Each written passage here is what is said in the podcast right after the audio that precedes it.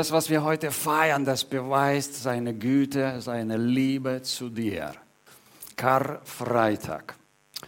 Ich möchte heute eine Bibelstelle lesen aus Matthäus 26, 34 bis 35. Lass uns das einblenden und dann lesen wir.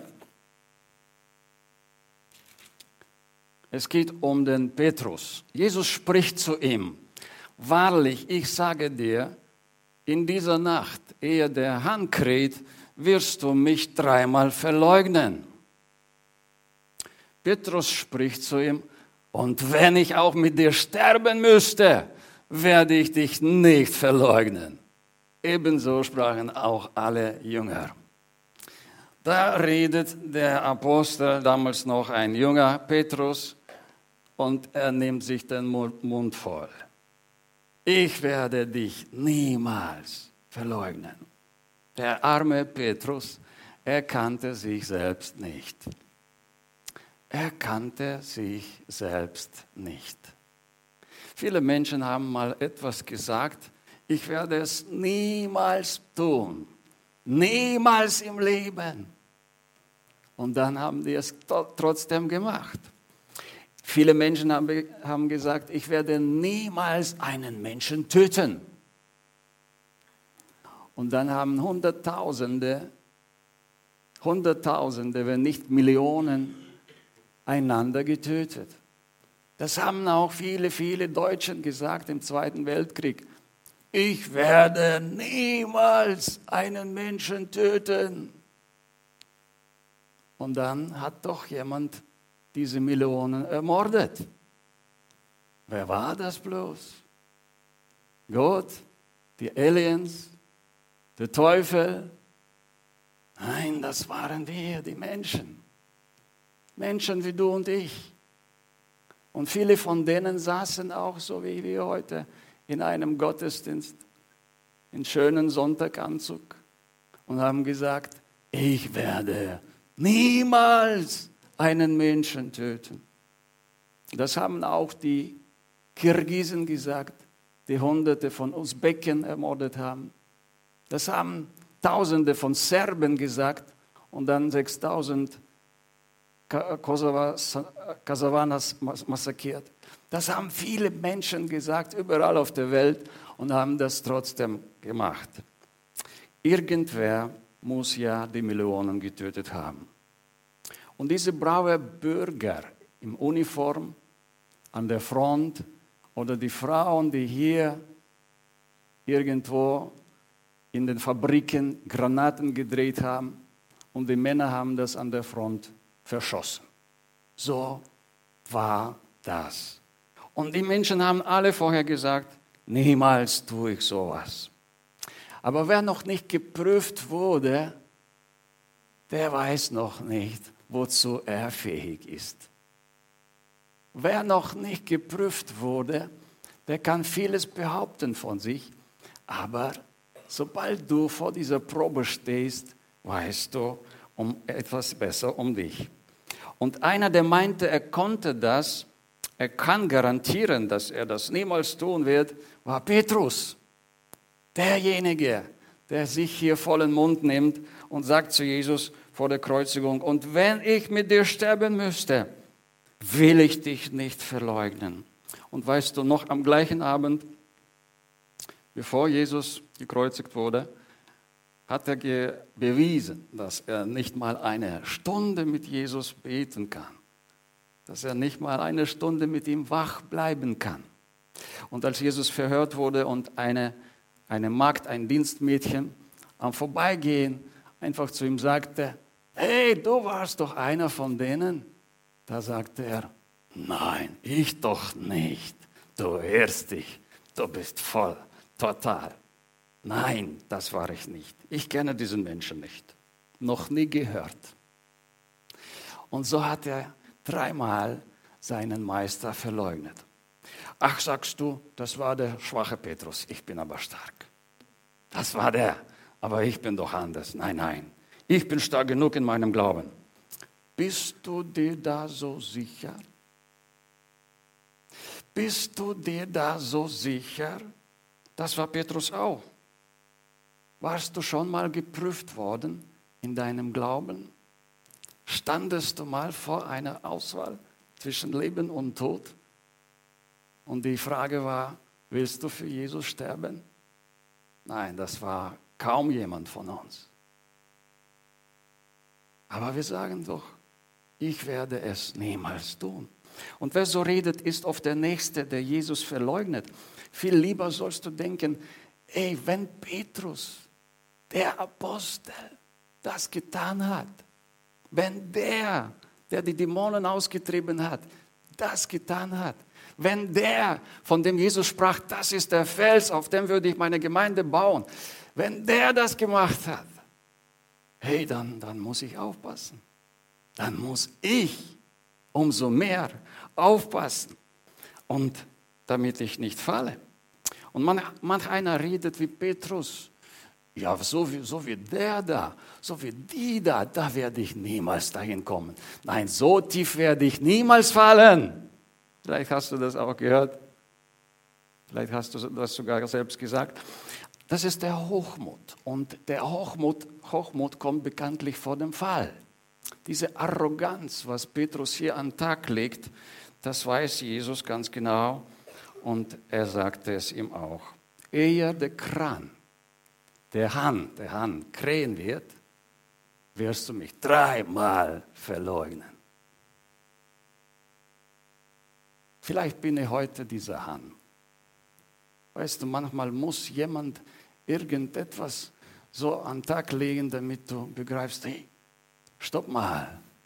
Hey, ich bin nicht derjenige, von dem ich meinte, ich bin es. Und bleib schön auf dem Boden, so wie Jesus dem Petrus sagt, bleib mal schön auf dem Boden, lieber Petrus, weil der Tag wird nicht zu Ende gehen und du wirst mich dreimal verleugnen. Hast du dich selbst erkannt? Das ist meine Frage heute an uns alle. Hast du dich selbst erkannt? Kennst du dich? Kennst du dich? Du kennst vielleicht deine Frau, ja, ja, ja, ja. Du kennst deinen Mann, ja, ja, ja. Du kennst den Nachbarn, ja, bestimmt. Aber kennst du dich? Und Matthäus sagt weiter, in diesem Kapitel geht es weiter, Vers 73 bis 75. Bald darauf aber traten die Umstände herzu und sagten zu Petrus, wahrhaftig, du bist auch einer von ihnen, denn auch deine Sprache verrät dich. Da fing er an, sich zu verfluchen und zu schwören, ich kenne den Menschen nicht. Und sogleich krähte der Hahn. Und Petrus erinnerte sich an das Wort Jesu, der zu ihm gesagt hatte, ehe der Hahn kräht, wirst du mich dreimal verleugnen. Und er ging hinaus und weinte bitterlich. Das war der Blick von Jesus. Das war diese Erinnerung an sein Wort. Und er begriff, hey, ich bin doch ganz anders, als ich dachte. Diese Erkenntnis muss kommen, ihr Lieben, in unsere Herzen, in dein Herz hinein bevor du das schätzt, was Jesus am Kreuz getan hat. Wenn du begreifst, ey, wie, wie, ich, wie eigentlich kann das sein, dass ich sowas von mies bin, dass ich manchmal solche Dinge rede? Wie kann das sein, dass ich sowas überhaupt denken kann? Wie kann das sein? Wenn du an dich selbst verzweifelst, dann rennst du zum Kreuz. Und dann bist du total dankbar für das, was am Kreuz geschehen ist, wenn du dich erkennst. Deswegen möchte ich, dass wir heute auf sich selbst schauen und dann erkennen wir etwas, wofür wir sehr dankbar sein müssen. Dann erkennen wir den Gekreuzigten und verstehen, das ist für mich. Das ist nicht für die Deutschen damals im Zweiten Weltkrieg allein, das ist nicht für, für diese Serben, die damals die Leute umgebracht haben. Das ist nicht für den Nachbarn. Oh ja, oh ja, für sie auch. Aber für dich, für mich ist es total wertvoll. Ohne Jesus, ohne sein Kreuz bin ich verloren. Ohne Jesus gehe, gehe ich geradewegs in die Hölle. Ohne Jesus habe ich niemals den Zugang zum Vater. Ohne sein Kreuz habe ich nicht die Vergebung. Da kann ich, da kann ich immer wieder von neuem anfangen. Nur am Kreuz, nur am Kreuz ist der Nullpunkt für die ganzen Menschen, wo du wieder zu diesem Nullpunkt kommen kannst und anfangen kannst von neu. Hast du dich erkannt? Wenn du dich erkannt hast, deine Nacktheit, deine Sünde, dann verstehst du, wie wertvoll das ist, was Jesus am Kreuz getan hat. Dann bist du total dankbar. Und Gott will niemals unsere Nacktheit bloßstellen. Ihr Lieben, das war niemals der Wunsch Gottes, sondern Gottes Wunsch war immer, immer unsere Nacktheit zu bedecken, unsere Sünde zu bedecken. Das war sein Wunsch von Anfang an, als Adam und Eva gesündigt haben, damals im Garten Eden. Da hat Gott etwas getan. Sie haben geschaut auf sie und dachten, ey, wir sind nackt. Da kam diese Scham. Und Gott musste ein Tier opfern, damit er Kleider schaffen konnte. Und er schuf die Kleider für diese zwei gefallenen Menschen.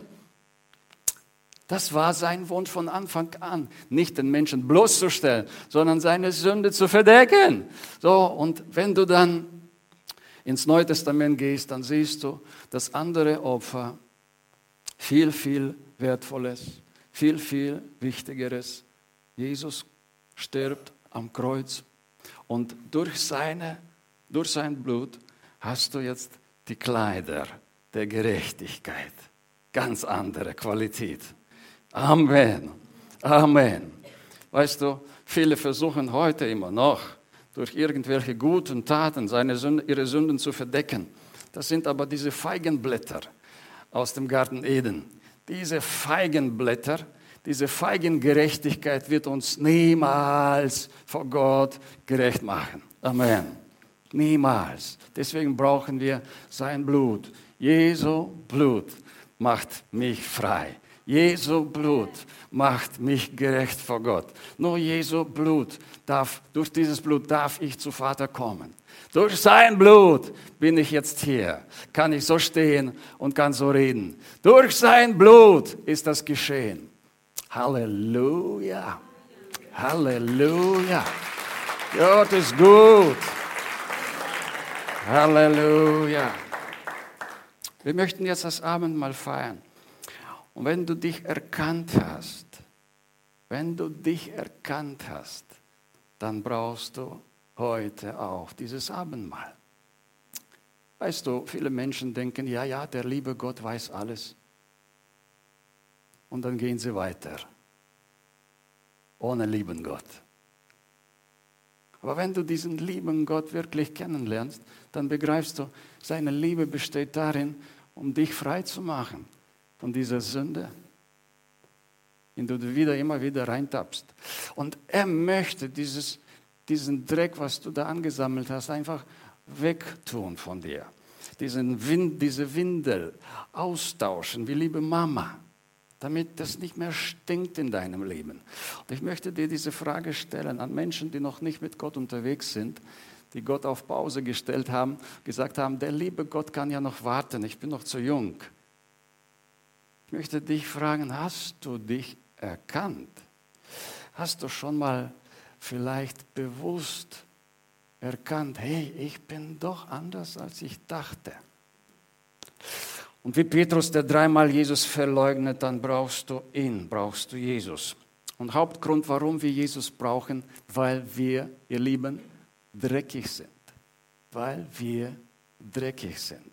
Und wir möchten nicht nur schöne Gefühle haben, wenn wir in die Kirche kommen und etwas Schönes hören, schöne Musik, schöne Lieder, äh, irgendwas nehmen in unsere Hand, was heilig ist. Nein, wir kommen zu Jesus vor allem deswegen, ganz simpel, ganz einfach, weil wir dreckig sind, weil wir Reinigung brauchen in unseren Gedanken, in unseren Gefühlen, egal wo in deinem Bereich, in jedem Bereich deines Lebens, da haben sich Dinge gesammelt, die müssen weg aus deinem Leben. Die sind nicht gut, die stinken. Und man kann diese Dinge übersprühen, weißt du, so wie mit Deo. Aber das stinkt doch immer noch, immer noch. Und da brauchst du Jesus. Du brauchst Retter.